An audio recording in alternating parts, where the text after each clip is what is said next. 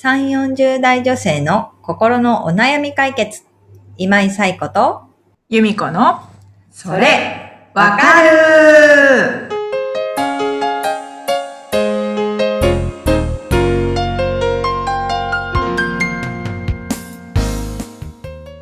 はい。というわけで、えー今週のそれわかるが始まりました。よろしくお願いします。よろしくお願いします。はい。ということで、早速ですが、今日もお悩みをいただいておりますので、ゆみこさんご紹介をお願いします。はい。えー、雪景色さん38歳の方からです。はい。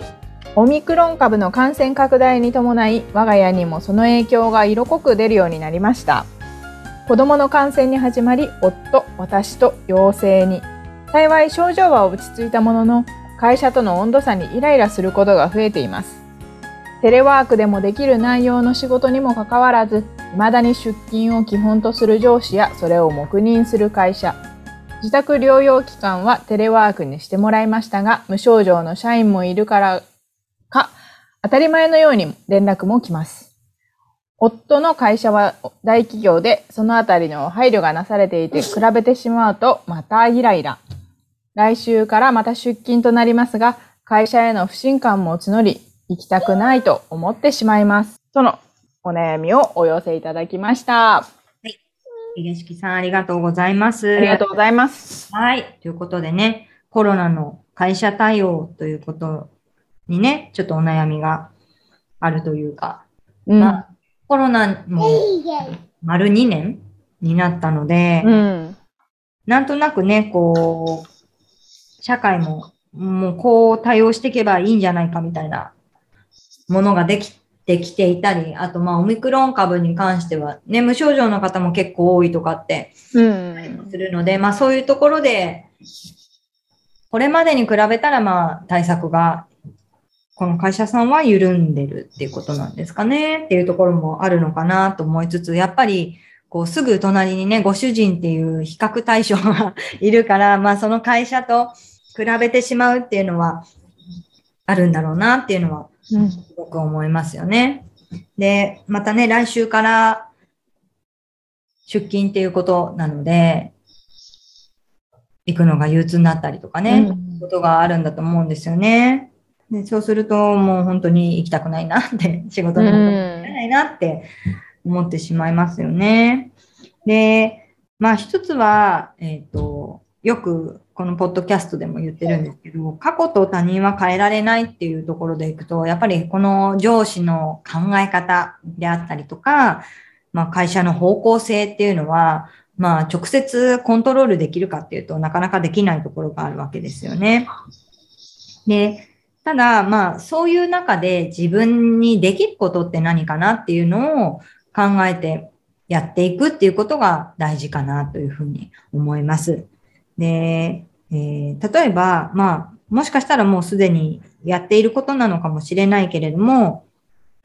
まあ上司の考えを変えようとか、会社の制度を変えようっていうと結構大変ではあるけれども、うん。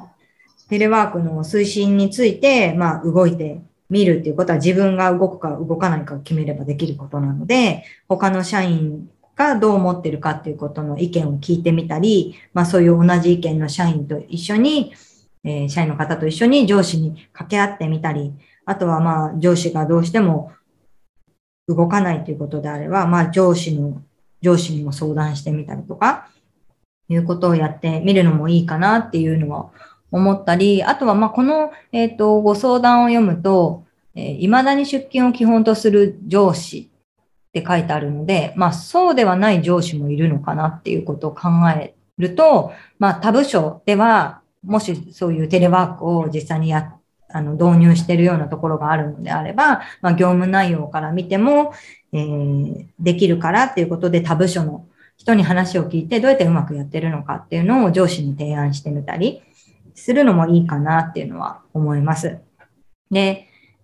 まあこういう時に何か提案する時に大事なことは上司の意見もきちんと聞くっていうこと。ただ単にこう、まあ、みんなで顔を合わせた方が仕事が進むからっていうことだけではなく何かその出勤をまあ基本に、基本とする考えを持っていることに理由があるのだとすれば、それは何なのかっていうことをきちんと上司にも聞くっていうことは大事だし、あの、自分が提案したことが、まあ、全く受け入れられなかったとしたら、やっぱり物事には何でもメリットとデメリットがあるので、上司の意見にはメリットとデメリットがあるし、自分が提案することにもメリットとデメリットがあるはずだから、まあそういったことも整理して話しつつ、まあ折衷案みたいなものを見つけたりとかするのは大事かなっていうのは思いますね。で、あとはやっぱりその、もう今回のオミクロン株とかは、ね、人によって無症状の人もいれば、まあでもやっぱりこう、毎日芸能人の方とかが発信しているようなニュースとか見ると、そうではない症状の人もいるわけで、その場合に、まあ、他の人が無症状だから、この人もきっとそうだろうみたいな感じで仕事を振られたりすると結構辛いと思うので、まあ、そういう体調不良に関しては、まあ上司がどうこうっていうよりは会社としてどう対応するかっていうところもあると思うので、上司に言って変わらないのであれば、わかんないですけど、人事とか総務とか、なんかそういうところとかに相談してみるのもいいのかなっていうのは思いますね。なのでまあ、あのー、会社が変わらないっていうことに対して、なんかこう、悶々とすると思うんですけれども、そういう中で自分ができることを見つけてやってみるっていうのは一つかなと思います。し、まあそれこそ本当に、まあ大胆な考え方としては、もうそういうところも含めてちゃんとした会社に転職するっていうこと、うん、でコントロールできることとして選んでいくのもありだとは思うので、あの、今できることに目を向けていって、変わらないことを変わらないってイライラするのではない。他のことに意識を向けていくっていうことをやっていただくといいかなと思いますね。ゆみこさんはどう思いますか？ねえ、でも、この、一応療養期間はテレワークでね、対応してもらってたっていうことなので、全くできないことはないという感じですよね、会だから、その辺で雪景色さんがね、あの、上司の方といろいろ会話したりしながら、いい方向に向かうといいなというふうには思いますね。ね。あの、実際にこう、テレワークで良かったことと、まあ、やっぱり行った方が良かったなっていうことと、うん。雪景色が記事のができると思うのでね、そういう経験から、こう、提案をしていくっていうのは大事だし、同じくね、テレワークした人にも聞いてみるのもいいかもしれないですよね。うん、うん、うんうんぜひぜひね、変わらない状況にイライラしたりとか、悶々としたりする気持ちはあると思うんですけど、できることをコントロールできること探して、ぜひ動いていただければいいなと思います。で、あとはね、あの、来週から出勤ということで、おそらくこれが配信されるときにはもう出勤しているとは思うんですけれども、うん、あの、またね、同じような状況になったときに、同じようにイライラするのではなくって、違った心持ちでできるように、あの、これから準備していくっていう気持ちでやっていただくといいかなと思います。はい。ということで、えー、このポッドキャストでは、雪景色さんのように、えー、お悩みをお持ちの方からご相談をお寄せいただいています。えー、ゆみこさん、よろしく、案内をよろしくお願いします。はい。番組では皆さんからのお悩みをお待ちしております。番組ポッドキャストホーム画面にリブラボラトリー公式 LINE の URL を載せています。そちらを登録後メニュー画面よりお悩みを投稿してください。皆様からのお悩みお待ちしております。お待ちしております。ということでね、あの、2月の時にはすっかり忘れていたバレンタインデーというイベントなんですが、えー、もうあと2日ぐらいでね、ホワイトデーという イベントがあるんです。ホワイトデーって今、あるの あるよね。あると思います。なんかバレンタインデーがこうちょっと多様化しすぎてる感じがあってホワイトデーの位置づけって何なんだろう。